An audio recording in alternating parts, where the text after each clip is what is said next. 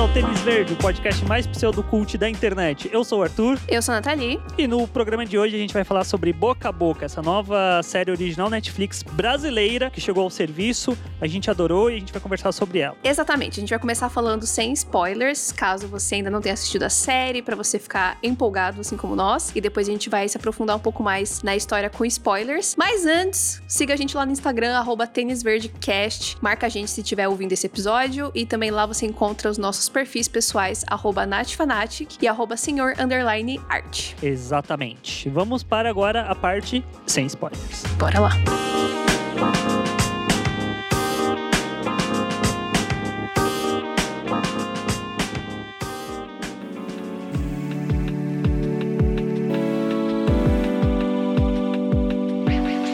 Boca a Boca é uma série que se passa numa cidade fictícia chamada Progresso, onde é uma cidade do interior, rural, onde nada tão grandioso acontece e tal. Até que uma coisa acontece, que depois de uma festa, de uma rave, em que os adolescentes dessa cidade vão. Um deles descobre que tá com uma doença, que aparentemente é passada de boca a boca através do beijo, e aí isso começa a cometer os outros adolescentes dessa cidade e começa todo um clima de tensão, de medo sobre o que é essa doença, porque todo mundo desconhece. Ao mesmo tempo que a gente acompanha os três personagens principais, que é a Fran, o Alex e o Chico se juntando para tentar investigar qual é a origem dessa doença. Bom, a série não foi exatamente assim, nossa, divulgadíssima pela Netflix, mas foi lançado um trailer. Quando a gente assistiu esse trailer, eu pessoalmente já fiquei muito empolgada. Arthur ficou mais ou menos. eu lembro que na época eu tinha ficado um pouco afim de assistir, mas eu esqueci. E aí quando a série saiu, você já tá, você foi assistir o primeiro, já mega empolgada. Vamos falar sobre a série. Eu tava, ah, não, mas tô assistindo Normal People, quero falar de Normal People. Aí eu fui ver o primeiro episódio de Boca a Boca, gostei. Aí falei, não, vamos falar de Boca a Boca mesmo. E aí a gente tá gravando agora sobre a série porque vale muito a pena. Netflix, a Netflix é foda, né? Porque ela não necessariamente divulga bem as coisas que ela tem, porque ela tem muita coisa. Uhum. E eu sinto que ela se foca em umas produções que são muito grandes. E aí tem umas produções que são menores, que em termos de qualidade, para mim, são muito superiores aos grandes blockbusters que ela divulga, uhum. que elas ficam muito de canto. É, porque esse final de semana em que estreou Boca a Boca, estreou junto Cursed, né? A Lenda do Lago, que tá sendo o The Witcher 2.0. E a Netflix tá, tipo, pesando super a mão na divulgação dessa série, provavelmente porque também foi investido muito, muito dinheiro e tudo mais. E aí o Boca a Boca ficou, ficou ali, né? Quem assistiu, assistiu. Quem não assistiu, não assistiu. e tem muito, existe um preconceito preconceito muito grande com produções brasileiras, que é um grande problema é, do nosso país. E eu vi, inclusive, hoje eu procurei no Twitter pra dar uma olhada, assim, pra ver como é que tava. E aí eu vi algumas pessoas comentando, tipo, puta, essa série é muito legal, nossa, como eu não estou ouvindo as pessoas falarem sobre essa série, o que me deixou muito feliz. Só que também tinha aquelas pessoas falando, tipo, ai, nossa, queria muito ver essa série, mas aí eu vi que eu era, que era brasileira e desisti. é, essas pessoas aí eu acho que nem merecem assistir, viu? Exatamente, provavelmente não vai entender todas as nuances da série, né? Então é muito triste, porque pelo menos aqui no Brasil, né, a gente, a gente espera que tenha talvez um pouquinho mais de divulgação, né, que se comente um pouco mais sobre as nossas produções brasileiras, mas aparentemente a Netflix só faz isso depois que a série passa da primeira temporada. Ou se a série bomba, né? Depois que a série bomba, aí a Netflix vai falar alguma coisa. Aí é fácil, né, minha filha? Tem que falar das suas produções antes. Você acha que alguma série da Netflix brasileira bombou? Bombou? Bombou. Tipo, Stranger Things. Tipo The Witcher. Putz, mas aí você quer um nível internacional. Então, é exatamente isso que eu tô falando. Ah, não. Eu acho que nem, nem Sintonia e Coisa Mais Linda, que são as maiores, elas bombaram nesse nível, sim. Então, é. exatamente. Mas, boca a boca tem potencial, hein? Vamos falar exatamente sobre isso. É, ela vai crescer no boca a boca. Olha só. vai contagiar as pessoas como um vírus. Nossa, que piada horrível. Inclusive, eu vi, eu vi um, um tweet da Netflix brasileira não sei se você viu, que ela pôs quatro imagens da série que são os adolescentes se beijando e colocou, lá, o alerta de gatilho. Ah. Eu fiquei, gente. O social media da Netflix, ou ele, ele acerta muito, ou, ou é isso. É, ele, ele tem esse modo que é fazendo gracinha. Então, esse é o modo que ele Uhum. tem pra divulgar qualquer coisa. E às vezes isso não funciona, eu sinto. Sim. Por exemplo, se Até eu vejo porque, isso do né? boca a boca, eu ia olhar e falar. Ah tá, não vou assistir essa série. Aham, uhum. é então, é exatamente isso. Tipo, essa, essa piada, né, do, do gatilho é justamente porque a série vai falar de, de um momento ali em que rolou uma super pegação, e aí, teoricamente, nesse momento começou a ser transmitido esse vírus, e nós estamos hoje no meio de uma pandemia em que precisamos ficar afastados uns dos outros, né? Então, é até uma relação bastante interessante que a série faz totalmente sem querer, porque a série foi filmada muito antes da gente imaginar que isso ia acontecer, mas tem todo esse paralelo que dá para fazer que deixa a série bastante interessante. Mas isso não necessariamente é algo, né, pra fazer muita piada, né? Tipo, é um assunto um pouco delicado. Mas enfim, vamos falar da série. Chega de falar do social media da Netflix, que ele tá com o emprego dele ganho. A série já me conquistou bem no começo né? Eu já tinha ficado bastante interessada no trailer, como eu falei, mas ainda rolava aquela preocupação. Eu tinha duas preocupações, na verdade. Primeiro, de ser ruim, simplesmente, e segundo, de ser uma tentativa de ser gringo. Uhum. E eu acho que a série não vai por esse caminho. Ela, ela é tem ruim. uma.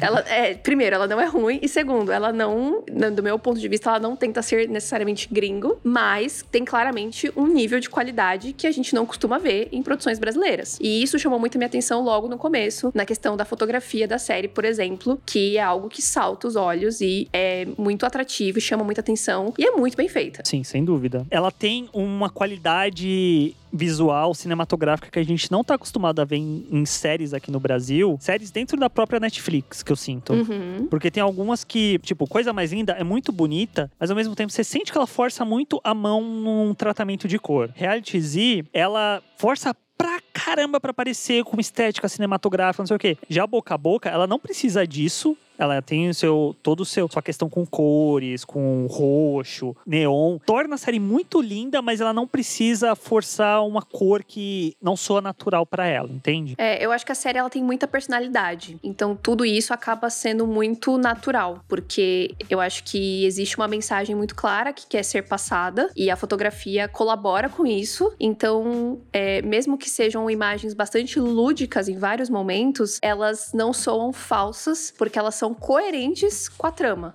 né, com a história. E isso foi que me encantou muito, porque inclusive isso foi uma coisa que me lembrou e lembrou outras pessoas também que vieram me mandar mensagem quando eu postei no Instagram que tava vendo a série. Euforia, né, por ter essa coisa bem é, colorida, bem lúdica e também por falar de jovens, né, é, por tra tratar algumas temáticas um pouco mais maduras. A série é 18 anos também, né, isso é importante falar. É uma classificação mais alta porque realmente é não é uma série adolescente bobinha, né? Então toda essa questão estética é algo que a gente não tá acostumado a ver numa produção brasileira, né? Então eu achei muito legal, fiquei muito empolgada logo no, no, no, início. Assim, eu lembro que nos cinco primeiros minutos eu lembro que eu pausei pra fazer alguma coisa e eu já tava tipo, meu Deus do céu, eu tô gostando muito, por favor, não fique ruim.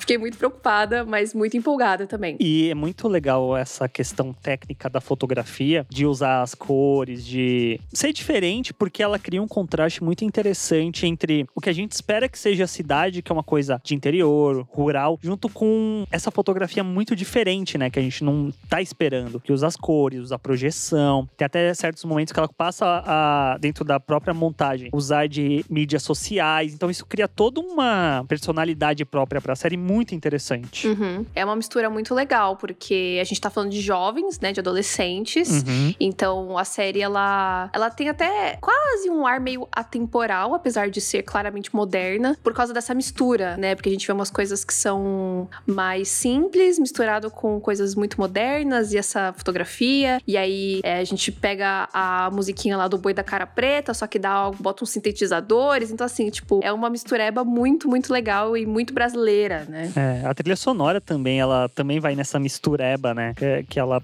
usa de sintetizadores, músicas eletrônicas, tem as rave lá, aí tem as cores, tem projeção. Uhum. Vira um algo onírico, né? Vira essa cacofonia uhum. muito legal de ser vista. E algo único, né? Acho que isso é muito interessante, Sim. porque eu acho que as produções brasileiras, né? O, nosso país, de uma forma geral, ele é muito americanizado, né? Em tudo Sim, que a gente demais. assiste tudo mais. Pra vocês verem, né? A gente já postou mais de 40 episódios aqui. E é a segunda vez que a gente tá falando de uma produção brasileira, né? Fora a coisa mais linda, é, a gente nunca tinha falado de nenhuma série aqui. Então, isso reflete muito o nosso consumo, né? Que é muito internacionalizado, né? Muito do exterior e, e pouco brasileiro. Então, é, é, muito legal que a série tem uma personalidade muito forte. E, inclusive, tudo isso, né, essa personalidade forte, essa mistura de, de modernidade com cidade pequena, me lembrou até, dadas devidas proporções, o próprio Bacurau Olha só. Que é claro que é um filme muito genial, e eu acho que Boca a Boca não chega nesse, nesse nível, mas me lembrou bastante. Eu acho que mostra a força dessa série e a força desses, desses criadores brasileiros, né? De realmente pegar uma coisa brasileira e falar sobre isso, e não tentar emular alguma coisa gringa, né? Ou minimamente tentar misturar isso, né, com algo que seja brasileiro. É, é quase como que Boca a Boca fosse um filho entre Bacurau e Euforia. Nossa, super. para mim é super isso, de verdade. Eu não acho que seja um problema as coisas que a gente vê aqui sendo feitas no Brasil trazer elementos de, de fora. De fora, porque isso faz parte do que a gente Uhum. consome, sabe? É, isso faz parte da vida também, né? A gente, todo mundo que vai criar alguma coisa, você sempre tá, né, se inspirando em outras coisas. Uhum, Mas ao mesmo tempo trazer elementos nossos, nacionais, pra dentro dessa mistura. Porque eu sinto Sim. que ou a gente vai pra um lado totalmente americanizado, ou a gente tenta fazer algo 100% brasileiro. Aham. E aí são coisas válidas, mas nenhuma das duas traduz direito o que a gente consome, né? Que acaba sendo uma mistura de tudo isso. Concordo super. Eu sinto que boca a boca consegue chegar num caminho interessante nesse nível. Sim. E um outro ponto pra te convencer a assistir essa série é que ela tem atores famosos no elenco, né? Assim como outras séries da Netflix também tem. Não só famosos, como bons, né?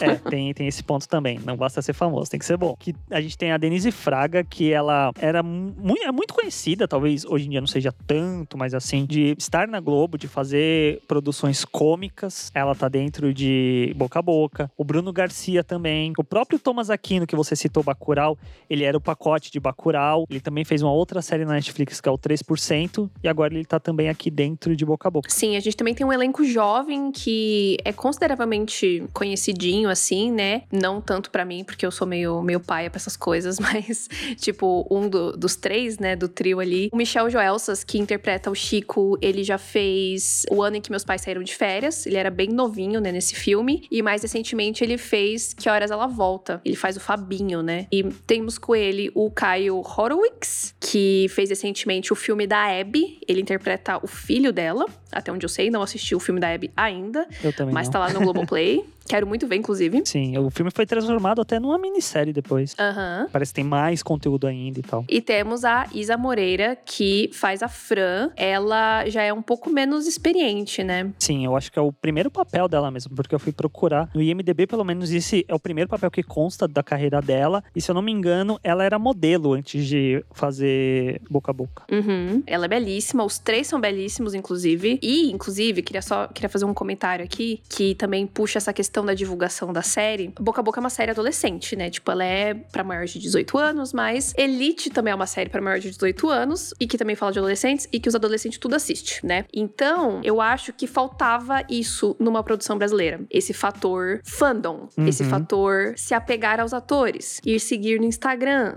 sabe? Porque foi exatamente isso que eu fiz.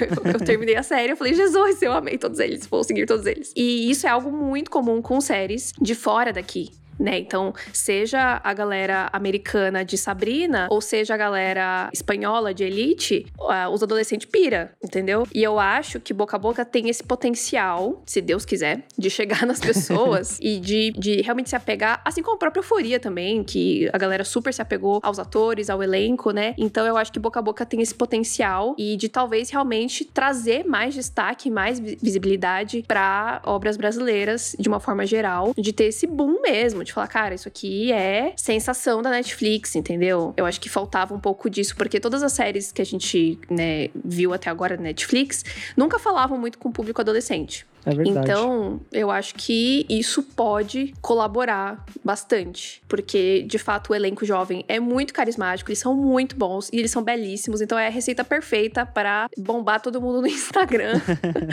e, e bombar a série também. Porque eu acho que eles merecem, porque todos mandam bastante bem. Uma outra coisa que eu acho que é muito brasileira e que ajuda bastante a gente a, a se apegar à série é toda a questão, tipo, que eu acho que falta em Coisa Mais Linda. Eu até tava conversando com uma amiga minha hoje so- sobre isso. Coisa Mais Linda, como se passa nos anos 60 e o Brasil não está mais nos anos 60, os sets de filmagem são todos muito fechados. Porque não dá pra mostrar a cidade, porque a cidade mudou. A gente vê sempre aquela mesma ruazinha do Coisa Mais Linda, porque não dá pra mostrar muito. Então tem umas imagens que a gente vê que claramente são manipuladas digitalmente pra parecer, né, o Corcovado nos anos 60 e tudo mais. E o Boca a Boca não, né? Foi filmado em Goiás e, e você vê cenários de verdade e coisas, planos abertos. Fotos, né? Que você vê de fato os lugares. E tem toda a questão da fazenda, dos bois, que é algo que só uma série brasileira poderia ter isso, gente.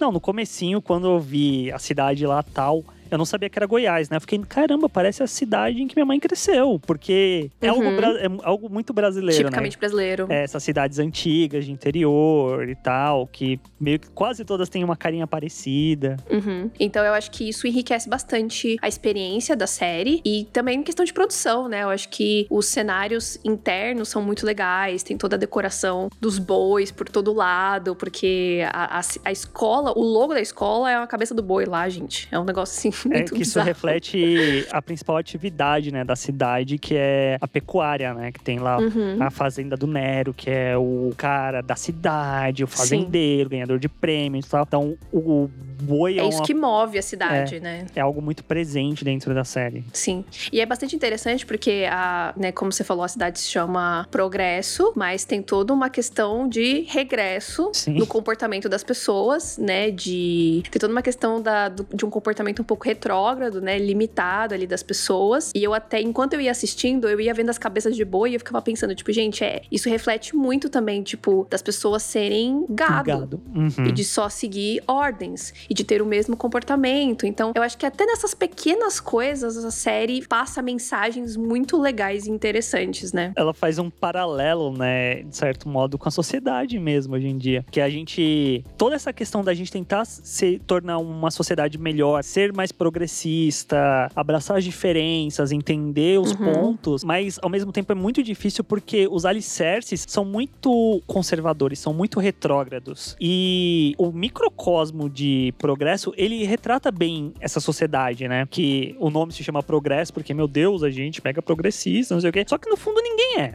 Todo mundo ali é mega Uhum. conservador, os adultos principalmente. Sim, sim. E eles não se veem querendo mudar esse pensamento, né? É, eu acho que até por isso que é interessante que a série vai falar muito da perspectiva dos jovens. Porque meio que cabe a, aos jovens mudarem essas coisas, né?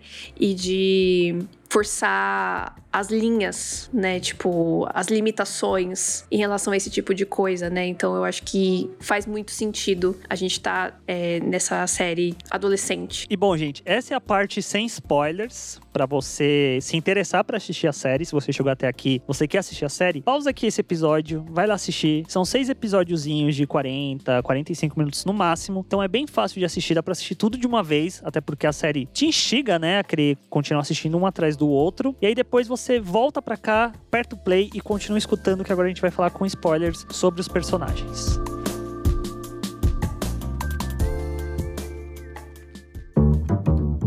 Bom, então a gente tem esse trio principal, né? Que é o Chico, o Alex e a Fran. E cada um tem uma personalidade bem diferente um do outro. O que é muito legal. Então vamos começar falando do Chico? Vamos. O Chico, que é o outsider, né? Ele que é o Novato. Dá pra falar estrangeiro, mas ele é o cara que veio de uma outra cidade, aparentemente de uma cidade grande, pra dentro de Progresso, né? Uhum. Gosto muito do Chico. Acho que ele é um personagem bastante interessante. Ele tem um pai que é bastante religioso, né? Só que eu, eu acho muito legal porque, assim, o Chico, ele é gay e ele tem todo um, né, um comportamento muito livre tudo mais. E o pai é bastante religioso e eu tava com muito medo de chegar num ponto em que o pai ia, tipo, sei lá, bater nele, alguma coisa assim. E eu acho que a série trouxe um ponto de vista muito diferente que a gente tá acostumado a ver e que foi muito legal de acompanhar. Uhum. Tipo, eles tentando se entender, eles tentando chegar num meio termo pros dois. Sim. E ali no meio, o irmão dele, O Cebolinha. o meio-irmão dele, o Cebolinha. Que ele também tá aí, ninguém tá olhando, né? Exatamente, esse garoto. Qual é o nome desse ator mesmo? Ai, meu Deus. É o Cebolinha. Kevin Vecchiato. Isso, Kevin Vecchiato tá trabalhando horrores. Só que aqui o papel dele em boca a boca é muito mais interessante que o papel dele em Ninguém Tá Olhando, né? Ele é- tem uma participação considerável. É, fica ali. O que ficou claro pra mim é que ele tem algum nível de autismo. Talvez. Eu não, não deu pra ter certeza disso, não. Porque rola toda uma provocação com ele na escola, chamam ele de retardado. Ele, ele gosta de isolar, né, o som do mundo, né, em volta dele com um fone de ouvido. E tudo mais, que me lembrou bastante de Atypical, então eu acho que deve ser autismo mesmo. E então tem essa família desses três homens, Uhum. né? E muito diferentes uns dos outros, e eles tentando se, se entender. Então eu gostei bastante de acompanhar essa jornada, não só a jornada pessoal do Chico, em relação à sexualidade dele Uhum. e o relacionamento dele com o Maurílio, mas também a relação com, com a família e como o pai dele, mesmo muitas vezes não concordando com os comportamentos dele, ele ten, tava tentando ali, ele tava tentando de alguma forma chegar e conversar e, e- e se conectar com o filho. Então eu achei isso bem legal. Uma coisa que eu queria falar do, do Chico é que ele é gay, né? E aí, na primeira vez que ele vai ter um- uma relação com o Maurílio, ele falou uma palavra que eu fiquei. O que, que ele falou que eu não entendi? Uhum, Aí eu fui pesquisar, se chama goinage. uhum. Que é um termo francês para sexo lésbico, só que eu fui dar uma pesquisada mais a fundo sobre isso. É uma forma de sexo sem haver penetração, Uhum. que cada vez mais está ganhando adeptos, dá pra falar assim? Praticantes. Praticantes, muito bom. São pessoas que. Porque eu achei, eu, eu achei estranha a palavra, falei, eu não entendi direito o que ele falou. E depois, lá mais pra frente, eles transam com penetração, né? Sim, sim. Lá na caminhonete. É que às vezes também pode ter alguma coisa a ver justamente com o próprio Chico, né? Dele entender as- o que ele tá sentindo, dele Uhum. criar um- alguma relação com alguém a ponto dele poder se abrir a esse nível. Confiar, né? Uhum. Eu também não entendi a palavra na, na hora, mas eu meio que fui subentendendo com o que aconteceu depois. É porque fala, ah, vou, vou te mostrar. Aí eles fazem o bagulho lá e eu continuei sem entender a palavra. Aí chama goinage. Acho que é assim que se fala, né? Francês, eu não, não sei. Tá tudo certo. Deu pra entender. Mas eu achei isso muito interessante, porque não é só uma questão de botar um personagem lá que ele é gay, ponto final, sabe? É eles terem a preocupação, terem o trabalho de colocar outras outras camadas dentro disso, né? Outras vivências, né? Sim. Porque às vezes a gente tá muito acostumado, sei lá, a ver, ah, a menina é lésbica, o cara é gay, ponto final. E muitas vezes eles usam isso meio que pra definir o personagem, ponto final. Uhum. Que não é o caso aqui. Sim, o que mais sobre o Chico? É, me explica o cabelo azul? Ah, eu acho que é só. Eu fiquei meio perdido, porque Sei eles vão pra festa, aí depois ele tá com o cabelo azul, eu fiquei, ué, Ah, montaram ele lá na festa, ué. Fizeram, um- fizeram uma make bafo, tacaram uns glitter nele e pintaram o cabelo. nossa, gente, mas pintar o cabelo leva horas. Não, é aquilo pra mim, é que aquilo pra mim não é tinta. É tipo, sei lá, um. Tipo aqueles de carnaval, sabe? Que é um spray que passa no cabelo. Nossa, mas ele fica dias com isso. Não sei. Ou então era pra parecer que ele tinha de fato pintado o cabelo, só que aí não, não, não fizeram direito, não, não ficou boa a produção. Porque pra mim era um bagulho tipo, ah, foi da festa, isso aí vai sair logo. Enfim, Era essa a sua grande dúvida sobre o Chico? era. mas uma coisa que é, eu queria conversar com você sobre é que eu sinto que. Ali na metade, perto do final da série, quando eles vão pra segunda rave, o Chico parece um pouco um outro personagem pra mim. Porque todo o começo dele criando esse vínculo, essa relação com a Fran e com o Alex, e eles tentando entender o que tá acontecendo, não sei o quê. Aí quando vai rolar pra segunda festa, ele parece que vira um outro personagem. Que aí vem o cara de novo, que eles achavam que era meio que um dos responsáveis pela doença. O cara chega lá com o líquido e fala: Ah, qual é o problema? Vamos experimentar. É, isso eu eu, não fiquei- gostei. E, gente, mas tudo que vocês passaram até agora, toda essa construção Uhum. de vocês, parece que o Chico falou: foda-se. É, eu também não gostei disso. Eu achei meio abrupto. Ele foi super inconsequente. Sim, que eu entendo, adolescência, não sei o quê. Mas dado o contexto que a gente tava acompanhando até então desses personagens, Aham. pra mim fica meio deslocado. Eu concordo. Também não, não, não entendi muito bem o comportamento dele. Bom, e aí no final o Chico, ele, ele apanha. Né, de uns caras ali da cidade, depois que vaza um vídeo dele com o Maurílio. E, inclusive, essa, essa sequência, né, dele é, levando os socos enquanto tem um, canto ali na igreja com o pai e o irmão dele, eu achei bastante emocionante, assim, bem forte. E aí depois eles encontram ele e tal, o pai e o irmão encontram ele, levam ele pro hospital e a gente termina a série com Chico desacordado. É bem simbólico, né? Uhum. Todo- Porém, todo o lance. Chico ainda não demonstrou nenhum sinal do vírus. Mas a gente vai falar melhor disso depois. Eu gosto muito dessa sequência, porque é quando a gente vê a mãe dele pela primeira vez, né? Aham. Que você vê que o, o- o pai tava brigando com ele, aí ele encontra o Chico desmaiado, agredido, aí ele vai socorrer o filho, mas ainda assim você sente que ele tá lutando dentro de si. Putz, é meu filho, mas ao mesmo tempo.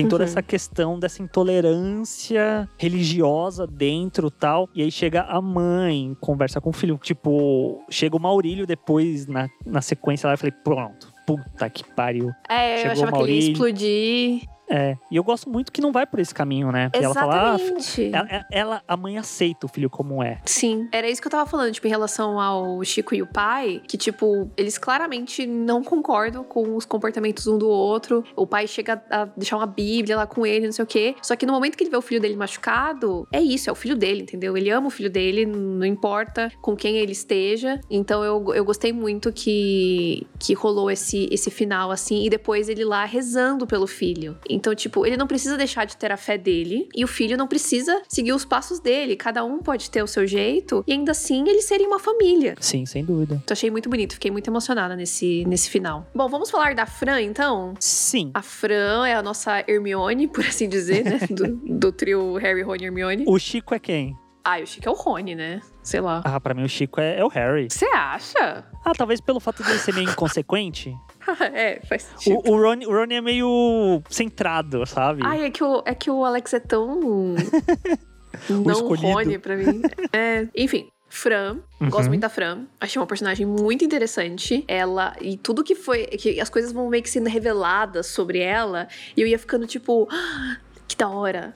Nossa, que interessante. E, tipo, eu ia ficando instigada por ela. Diferente dos Uhum. meninos. Tipo, eu gosto muito dos meninos e dos atores, principalmente. Mas a Fran, como personagem, foi a que eu achei mais interessante. É que eu acho que ela é a que mais reprime as coisas que ela tá sentindo. Uhum, Ela que, tipo, tem um. Aparentemente, pra mim, ela que tem um passado mais traumático, né? com certeza. Pelo fato que a gente vai descobrindo que ela tinha uma irmã gêmea, ela perdeu essa irmã, como que é a relação dela com a mãe e a relação em que elas, a situação em que elas vivem. Então, ela vai Uhum. meio que reprimindo muito do que ela tá sentindo. Sim. E eu acho que isso torna ela mais interessante conforme a série vai passando. E eu acho muito bonito o fato dela ser artista, né? E dela expressar essa dor que ela sente pela perda da irmã na arte dela. E eu achei muito bonito, tipo, uma das primeiras cenas, né? Que ela faz uma ilustração, assim, de dois corpos, dois troncos, né? Separados, ligados por um fio. E eu tinha, eu fiquei olhando pra aquilo e falei assim, nossa, que bonito, né? Que legal. Aí ela levou pra, Pra lápide. pra lápide da irmã e tal. E eu ainda não tava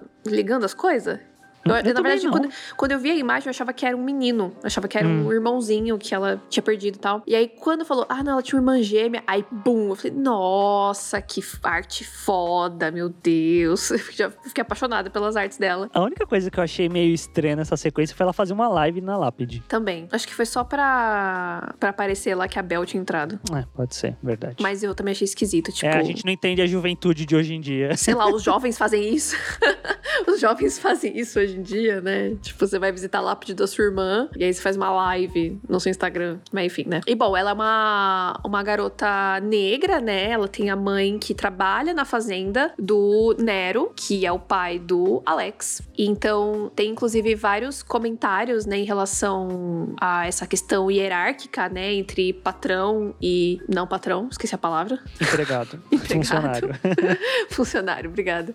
Então, inclusive tem uma cena em específico que eu estava aplaudindo, que foi quando o Alex, eles estão lá dando um, um bisu no Maurílio, que o Chico pergunta, ah, que esse cara, não sei o que e tal. Aí o Alex tá contando, tipo, ah, ele trabalha aqui, papapá. Ele é praticamente da família. Uhum. E aí a Fran fala, não, né? E dá uma, uma coça nele que eu amei, que é até um- um- uma, uma conversa que rolou muito recentemente com essa questão da pandemia e das empregadas domésticas que é, não foram dispensadas dos trabalhos, ou então que foram morar nas casas do, das patroas, né? Dos patrões. E essa coisa, tipo, não, a gente super se preocupa, fulano é como se fosse da família. É como se fosse, não é família, né? Esse como se fosse. E até uma coisa do que horas ela volta também, né? Uhum, sim. É tanto que em inglês o, o que horas ela volta se chama second man, né? Uhum. Ou segunda mãe e tal. Mas eu acho que é muito mais forte também dentro de boca a boca o fato de que tanto a Fran, quanto a mãe, quanto o Maurílio são negros. Sim.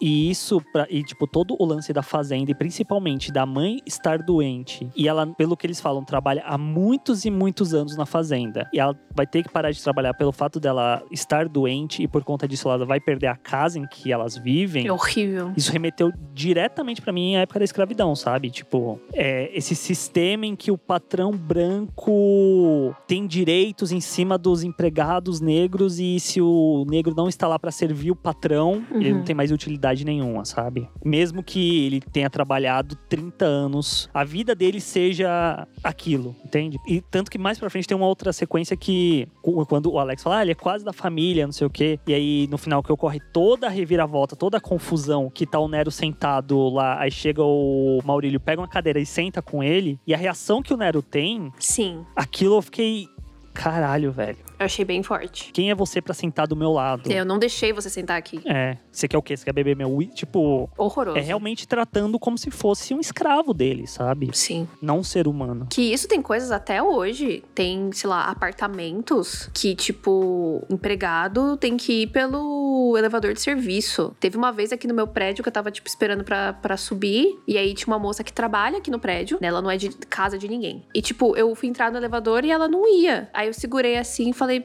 Você vai subir? Aí que ela veio e entrou. E aí na hora eu fiquei pensando eu falei assim, cara, se ela teve esse, esse comportamento, é porque alguém não deixou ela subir junto com ela no elevador é, social. Então, tipo, são comportamentos que, é, como você falou, remetem muito à escravidão, só que a escravidão tá aí, né? Sim, é, todo, toda essa questão de é, apartamentos que tem o quartinho da empregada, né? Uhum. Que é mega minúsculo, que fica no fundo da cozinha. Recentemente mesmo teve todo um lance que virou notícia de uma senhora negra que era mantida em esquema, em regime de escravidão pela patroa branca. Isso em Uhum. 2020, gente. E não recebia, né? Um negócio assim. Não recebia, é. Nossa, e aí é surreal. Mas é mega, infelizmente, atual, né? Sim. Então eu gosto que, tipo, a série tem toda essa, essa, essa trama do vírus e tudo mais, mas isso acaba sendo só um, um catalisador para tudo isso que vai acontecer e para realmente, tipo, desmascarar todos esses comportamentos dessas pessoas, né? Então, eu acho que o forte da série acaba indo muito mais pra esse lado desses dramas pessoais de cada um e dessas relações sociais e tudo mais, do que necessariamente o vírus. Sim, sem dúvida. O vírus ele é muito importante no começo, aí no meio tá acontecendo, a gente sabe que tá acontecendo, mas a vida das pessoas segue, tem umas outras coisas acontecendo, e aí no final tudo se junta. E é muito legal, né? Que tenha personagens tão interessantes, assim, questões tão legais, né? É tanto que, tipo,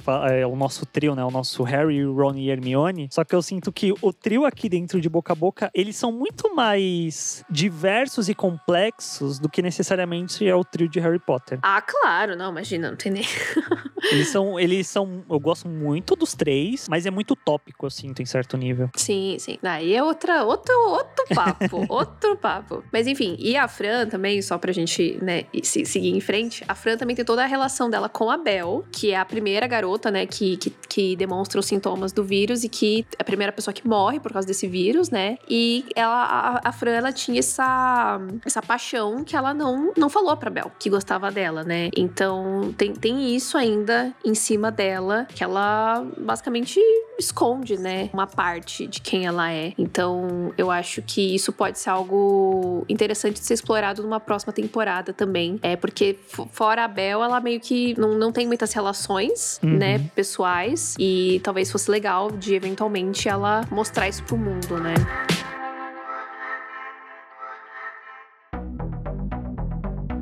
E por fim, a gente tem o Alex, né? Que completa o trio. E que eu sinto que é o que mais fica envolvido com o vírus. Sim. Apesar dele não pegar ninguém, né? Dele não beijar ninguém, dele teoricamente não tá com vírus. Uhum. Mas ele que acaba se conectando mais com essa trama, né? É por- principalmente por conta de tudo, né? Tanto por conta dos amigos dele, quanto por conta do pai, da fazenda, o que a fazenda tá fazendo, por conta da outra garota que eu esqueci o nome agora, você lembra? Manu. Da Manu. Por conta da Manu, que no final a gente descobre que era a Manu, mas antes ele tinha toda essa relação com essa garota da câmera que fazia as lives e tal. Que é outra coisa que eu achei bem legal. Uhum. É, então, o Alex, ele, esse, esse menino bem introspectivo, eu acho, né? Ele é bem na dele, bem quietão. E ele tem essa relação com essa menina, só online. Que eu acho que também que é- é uma coisa bastante interessante, né? Porque hoje em dia muitas pessoas têm relações online, de nem saber quem é a pessoa, às vezes, enfim. Então eu achei legal, que reforça toda a questão de redes sociais que eles falam durante toda a série, né? E aí ele é esse garoto rico, filho do fazendeiro e tudo mais. E ele é vegetariano, vegano, na verdade, né? Eu achei isso muito legal. E pelo que eu vi no Instagram do ator, o ator é vegano. Olha só. E isso acaba tendo também uma, né, um posicionamento crítico aí em relação ao consumo de carne. Uhum. Que a gente pode falar melhor depois sobre isso. Mas o Alex, ele, ele acaba sendo o típico garoto riquinho que não quer seguir os passos do pai, ele é meio que o pária dentro da família, né? Uhum. Ele é o que não se. Não se encaixa, né? É, exatamente, ali dentro do resto. Porque até a irmã, tipo, a irmã, é, mesmo sendo, sei lá, tipo, trabalhando com genética, ela acaba se envolvendo, né, nos, nos negócios da família. Só que hum, ela também tem esse, essa mentalidade como o Alex, né? Ela não concorda com o que o pai tá fazendo e ela fica muito mal quando ela descobre o que, que ele fez com a pesquisa dela, né? Então, de novo, os jovens, né, sendo transgressores e tudo mais e, e, e querendo fazer o diferente, né? É, e o Alex, em certo nível, dá até pra falar que ele é meio artista também, né? Porque ele tava lá editando o vídeo Ah, é do verdade, pai. ele é videomaker. É. Ele fazendo um bagulho lá todo diferente, todo legal. E o pai, não, é pra fazer o basicão. História da nossa vida, né? Ai, que triste. E um puta iMac da hora ali do, do Alex? Fiquei É, Ele é invejando. rico, né? Riquíssimo. Boyzinho da escola, né? Enfim. E uma coisa, já que a gente tá falando do Alex, queria só comentar uma, uma cena que, que me marcou muito. Que eu achei que tem um- uma, uma relação muito próxima dele com o Chico. Uhum. E que eu achei muito legal esse bromance, assim, que, tipo, é claramente não é romântico, mas ao mesmo tempo é muito pessoal. Então, tipo, depois do velório da Belle, se eu não me engano, que meio que não rola, né? Enfim, que tem toda aquela interrupção por causa do, do corpo dela e depois do, do anúncio lá no, no hospital, tem um momento que eles estão lá conversando e que eles se dão as mãos e eles cruzam, assim, os dedos e tal. E aí a, a câmera abre e mostra os dois, tipo, um olhando pra cara do outro. Eu achei tão fofinho aquilo. Hum. Achei tão fofo. Eu gosto muito da, da amizade deles. E como, tipo, existe um carinho que é de amizade, né? Sim. Não precisa ser romântico. Eu achei muito legal, achei muito saudável. Eu acho que isso também é um reflexo da juventude, né, de hoje em dia, Sim. que eu acho que conforme as gerações vão passando, aos poucos e às vezes bem bastante, vai desconstruindo essa questão de demonstrar amizade, demonstrar afeto, né? Sim. Que não precisa ser nesse, que a gente já falou várias vezes aqui no podcast, mas que não precisa ser algo necessariamente só ligado a um interesse romântico. Sim. E ter isso retratado, eu acho que é muito importante também. É que di- diz muito da, da questão da masculinidade tóxica, né? E fragilidade da, da masculinidade e tudo mais. Então, apesar de ali em, em progresso a gente ver algumas pessoas muito intolerantes, né? Jovens intolerantes com o fato do Chico ser gay, por exemplo, ao mesmo tempo tem pessoas como o Alex que né, não vê nenhum problema nisso e tudo mais. E, e, e não tem medo de ser próximo do Chico por conta disso. Então, eu achei isso bem, bem legal. E eu amei também uma outra cena que o, o Alex tava mandando mensagem pro Chico. E aí ele bate o carro, ele para de responder. E aí o Chico fica puto. aí o Alex fala: Não, entra aí no carro. E ele fala assim: Eu não vou entrar, não. Você, você parou de me responder, você me deixou no vácuo, não sei o que. Tipo, Eu adorei isso. Achei muito verídico. Bom, mas aí o Alex eventualmente descobre que a mina que ele falava lá na câmera é a Manu, que é a filha da diretora, que estava supostamente no Texas, é, estudando, mas na verdade ela estava com o mesmo vírus lá da galera, só que vivendo ali, sobrevivendo através de uma, entre aspas, cura, é um tratamento, né, na verdade, da aldeia. E aí, essa aldeia, pra mim, ficou um grande enigma, que eu não entendi porra nenhuma. Você entendeu alguma coisa? Não, mas ao mesmo tempo, eu, eu meio que entendo, porque eu acho que a aldeia serve muito pra falar sobre a intolerância do- da cidade mesmo, sabe? Porque se a gente pensar assim, dá pra fazer um pa- paralelo muito grande entre a cidade sendo uma cidade e a aldeia sendo um povo indígena. É, eu pensei nisso também. Uhum. Tanto nos povos indígenas, quanto também, tipo, religiões que não são católicas. Eu penso até mais na questão indígena, porque toda essa questão deles terem um tratamento, de terem Uhum. uma cura que Da aldeia, né? É meio que vai contra o que a gente espera que seja a ciência, mas eles têm os métodos deles, eles en- entendem o que eles estão fazendo também. Fala muito e tem qual- resultado, né, pra caramba. É, qual que é o nome daquele tipo de tratamento que não usa remédio? Ai, caralho, não lembro. Você sabe do que eu tô falando, né? Sei. Bom, mas é um tratamento natural, né? É, é, é, não é algo que vai usar de drogas. Porque Uhum. remédios são drogas, no final das contas, né? Tem toda a manipulação lá e tal. E eu, eu senti um paralelo nesse sentido. Uhum. Mas aí, ao mesmo tempo, tem o cara lá que tem um tapa-olho futurista. Aí ficava, mas o que, que tá acontecendo, sabe? Foi exatamente aí que a série me, me perdeu, assim, nesse sentido. Porque eu tava, tipo, a moça lá na piscina tal. Ela tem, inclusive, pelo que eu vi no Instagram do Esmir Filho, que é o criador da série, ela é Uhum. argentina. E ela tem uns traços é, que, que lembram, né, traços indígenas e tudo mais. Não sei se ela tem algum tipo de descendência, mas enfim. E aí eu, eu tava indo super pra ir. E aí, tipo, sei lá, tem aquele cara pintado de dourado, tem o lance da festa, que eu também Sim. entendi também qual é a ligação da. da por que, que eles fazem essas festas. É, Aí tem o, o tapa-olho tecnológico lá, e aí eles vão invadir o hospital e o cara tem a chave que abre o hospital. E eu fiquei tipo, gente, de onde você tirou isso, meu filho? O que está acontecendo? E aí no final eles somem. Então. É, enfim. Eu acho que isso, isso vai um voltar confusa. depois ainda, mas foi meio estranho. É, assim, tipo, eu entendo deixar mistérios pra uma próxima temporada. Acho super válido. Mas, ao mesmo tempo, fiquei consideravelmente confusa nessa parte. E aí tem a Manu, né? Que, que rola ali um, um romance com, com o Alex. Que aí é, é quando ele, de fato, pega o, o vírus, né? Também não entendi porque que... Ai, sei lá, adolescentes, né? Não sei, cara. Tava muito apaixonado. Eu falei, ai, foda-se. É. Eu- Mas eu achei, tipo... Mas, amigo, os celofanes aí, mano. Usa o celofane. A máscara. A Então. máscara. Como é que é? A máscara plástico. transparente. Não, na hora que apareceu aquela máscara, eu falei, meu Deus, esse cara é visionário, porque realmente Gatilho. eu achei, eu achei bem da hora, assim, tipo, eu fiquei Uhum. meio, meio bugada. Eu falei, daqui a pouco as pessoas vão estar pegando isso aí e vai estar usando Putz, eu na não rua. duvido. Pois é, pois até nisso a máscarazinha, a série Acertou. conversa, né? Enfim, então fica esse mistério aí. E no final a Manu tá em cativeiro lá, sabe-se lá Deus quem pegou essa menina, onde que ela tá. E... Era Manu? Eu fiquei em dúvida de quem era. Era Manu. Era, Manu, olha só. E ela aparentemente não tá com a, com a aldeia mais, né? E ela vai piorar. Porque É, ela, ela já tava com o olho branco lá tal. Então. Às vezes é a mãe dela mesmo. Será? É, eu fiquei pensando nisso. Porque no final eu fico, quem é que foi que chamou a polícia? Aham. Também ficou meio em aberto, sabe? E Sim. dado todo o contexto, acho que a única pessoa que tinha motivos pra fazer isso era a mãe dela Mas mesmo. por que que todo mundo foi embora e menos a Manu? Não sei. Como que ela conseguiu pegar a Manu antes da polícia chegar lá e ver que não tinha mais ninguém? Não sei. Se for uma outra pessoa fora de tudo isso que a gente viu, eu acho que vai ficar meio. Ué, mas. E aí, né? É. Então, só que talvez. Nossa, acabou de vir um negócio aqui na minha cabeça. Sei lá, às vezes alguém do hospital pra estudar ela, não sei. É, não sei também. Porque aí tinha que ser o médico lá. Porque né? todo mundo foi meio que curado, digamos assim, Uhum. né? É, aparentemente é algo que tem que Tratar. durar, né? É um tratamento mesmo, não é você usa uma vez e é isso. É, sei lá. Enfim, fica aí o mistério pra próxima temporada. Bom, vamos falar dos boi? Vamos falar dos boi. Que foi outra coisa que eu fiquei um pouco confusa no final, que era. Mostra lá que o boi é manipulado lá geneticamente, não sei o que, mexido. Ele, por sinal, o efeito visual é horroroso, mas tudo bem. Nossa, a gente, a gente aceita. feito. É horrível. Horrível. Na hora que apareceu horrível. o Alex pra botar a mão no boi, eu falei, gente, não faz isso. Não faz amor de- Não isso. faz isso. Pega um subjetivo, sei lá, tipo, pega uma câmera muito longe, muito afastada. É, Pega a câmera de segurança, que aí já é meio ruim. É, disfarçava. Aí passa, sabe? Então, mas o menino tinha uma puta filmadora foda lá. e aí- 4K.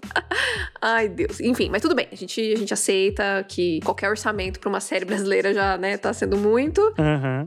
Mas beleza, foi só, foi só os boi, o resto tava lindo, maravilhoso, incrível. Então ali no final, quando o Alex expõe, né, o que tá acontecendo na fazenda e tal, é, mostra, ele mostra que ele tá com, com o vírus, e aí, bem atrás dele, tá mostrando ali o boi, e o boi com as, as, as veias lá neon, assim como o Alex, assim como todo mundo que pegou o vírus. Sim. Aí na hora eu falei, pã, É o boi. carne, é isso, é o boi, culpa do boi. Mas aí depois, né, tudo acontece e não tem uma resposta muito clara sobre isso. E aí eu fiquei um pouco confusa. Entendi. Mas você acha que é isso que ficou claro? É, na minha. Não ficou. Não que eles deram a resposta, mas por toda a construção que eles fazem, dá a entender que é a carne, sim. É uma interpretação, né? É, porque isso leva. De, tipo, se a, se a série faz muitos paralelos com a realidade, essa é mais uma dessas, sabe? Uhum. Por toda a questão da carne, da, da gente ter essa discussão na sociedade sobre comer carne, sobre ser carnívoro, que o ser humano não tem essa necessidade de ser carnívoro e toda essa questão da agropecuária, de manipular geneticamente o que isso pode causar.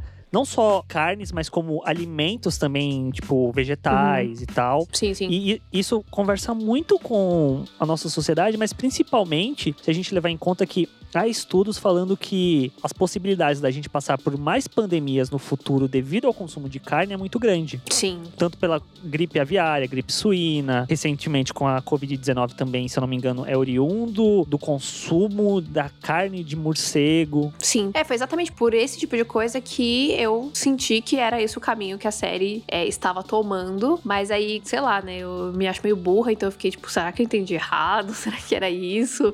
Porque não tem, né? Não fica fica super explícito isso. É que eu acho que a série ela vai abrindo para interpretações e eu sinto que isso é muito vai mudando conforme a gente vai acompanhando a série, porque no começo a gente acha que é alguém lá da, da aldeia, né? Por causa que a gente tá muito com a visão da cidade de progresso, que a aldeia, aquele culto, não vamos nos misturar com eles. O cara veio estranho e pingou o bagulho na gente. E aí conforme vai passando, a gente vê que pode não ser necessariamente isso, pode ser justamente do consumo da carne, que Uhum. pode ser transmitido por beijo, mas alguém consumiu aquela carne, isso Uhum. gerou alguma doença na pessoa e o beijo Sim, apenas transmite. Exatamente. Não é a origem, né? A origem é, É. a carne. Sim, sim. Pode ir por uma coisa por esse caminho. Tanto que o Alex, ele é vegano, né? Então, ele não pegaria comendo a carne. É, mas ele também não pega ninguém. E aparentemente isso só atinge os adolescentes, porque os adultos. É, então, isso eu fiquei muito encucada. Que fiquei tipo, gente, se, se vem da carne, e mesmo pelo beijo, tipo, por exemplo, sei lá, o Chico beijou a Fran, que tem com certeza, né? A gente sabe disso. Aí o Chico beijou o Maurílio. Então ele passou pro Maurílio, mas eles ficam, tipo, não. Eles ficam puta tempo e nada acontece. Então isso que eu fiquei na dúvida, porque todo mundo, é, o médico mesmo fala, tipo, ah, não, porque o jovem vai ter isso, o jovem, não sei o que. Ele sempre fala o jovem. Uhum. Tipo, meio que fica subentendido que só os jovens pegam. Mas de quem, de onde tiraram isso? Porque os jovens estavam na rave? É, isso não fica muito claro. Pode ser também, pelo, aí já é uma interpretação muito mais subjetiva, que pode ser o fato do jovem ser transgressor, dele enfrentar o status quo da sociedade e tal, Pode ser. enquanto que os adultos já não têm muito isso mais, talvez. E aí o, o fato do, do Chico já ser muito transgressor, ele já enfrentar a sociedade por ele ser quem ele é, o vírus não tenha tido um efeito, porque aí dialoga muito com a própria Progresso, né, que é muito conservadora. E meio que os adolescentes, eles, eles fingem que eles são uma pessoa. E aí na festa eles se Uhum. libertam, né? Sim. Tipo, tem aquela menina lá que ela fica falando, ah, não, porque eu não beijei o fulano, tá? Ela fica mentindo. Tem um menino que, é, que deu uns beijos no, no Chico e ele não quer assumir. É, então acho que tem muito disso, né? A própria Fran, que gostava da Bel e não, não falou nada e tal. É, escondeu esse sentimento. Então acho que pode fazer sentido isso, sim. É, porque quando eles vai toda a sequência da piscina com ele lá, tem todo o lance. Não, fale algum sentimento bom, alguma coisa. E quando a Fran é colocada na- lá na, na água, tem muito também dela soltar o que ela guarda dentro de si. Aham, sim. Então também pode. A série permite essas interpretações, eu sinto. Sim, sim. Eu achei muito bonito, inclusive, essa, essa cena que ela. Porque ela vê. Quando ela tá no hospital, ela vê a irmã, né? E depois ela vê de novo nesse momento em que ela tá é, voltando à consciência e ela sorri e tudo mais. Então, é muito bonito. Eu gosto muito também da relação dela com a mãe. Sim. Nesse momento, inclusive, pareceu pra mim que a mãe também tava vendo alguma coisa. Uhum. Porque ela também tava olhando pra uma direção e sorrindo. É, porque lembra que no, no hospital tem uma hora que a mãe dela fala que ela sente que tem um pedaço da Aline na Fran. Então talvez tenha alguma coisa nesse sentido. Enfim, muito poética essa série, né, gente? Estamos aqui brisando uns bagulhos. Mas enfim, o que temos então no final é isso. Tipo, fica meio que subentendido que a manipulação lá dos bois tá envolvida com o vírus. Manu tá em cativeiro. Chico tá desacordado. Eu acho que a Fran foi a personagem que mais evoluiu, assim, no sentido de, tipo, tudo que ela passou, a- as perdas que ela teve e meio que parar de sofrer pela irmã, né, também, dela, ela, ela enterrar ali os, os objetos da irmã, eu achei isso muito significativo também. E de se impor também pelo bem-estar da mãe dela, né, eu achei isso muito bonito. Porque diferente das outras pessoas que ficam, tipo, fingindo que tá tudo bem essas relações, né, de patrão e empregado, ela vê exatamente aquilo como é, né. Uhum. E ela enfrenta isso, eu achei muito bonito. E aí, é torcer pra ter uma segunda temporada, né, por favor. Eu acho que é capaz de ter, ainda por conta do final, né? Eu fiquei meio em dúvida se o Maurílio matou os bichos ou não. Não, ele soltou os bichos. Soltou os bichos. Soltou os bichos tudo e tacou fogo no galpão. Provavelmente pro, pro senhor Nero lá, né, achar que ele matou todos. Mas aí isso vai dar alguma, alguma Sim, treta, alguém né? vai matar esses boi, depois vai comer a carne. Aí... Virgem Maria. É, vai, vai, vai, vai ter coisa aí ainda. Pandemia mundial. Meu Deus.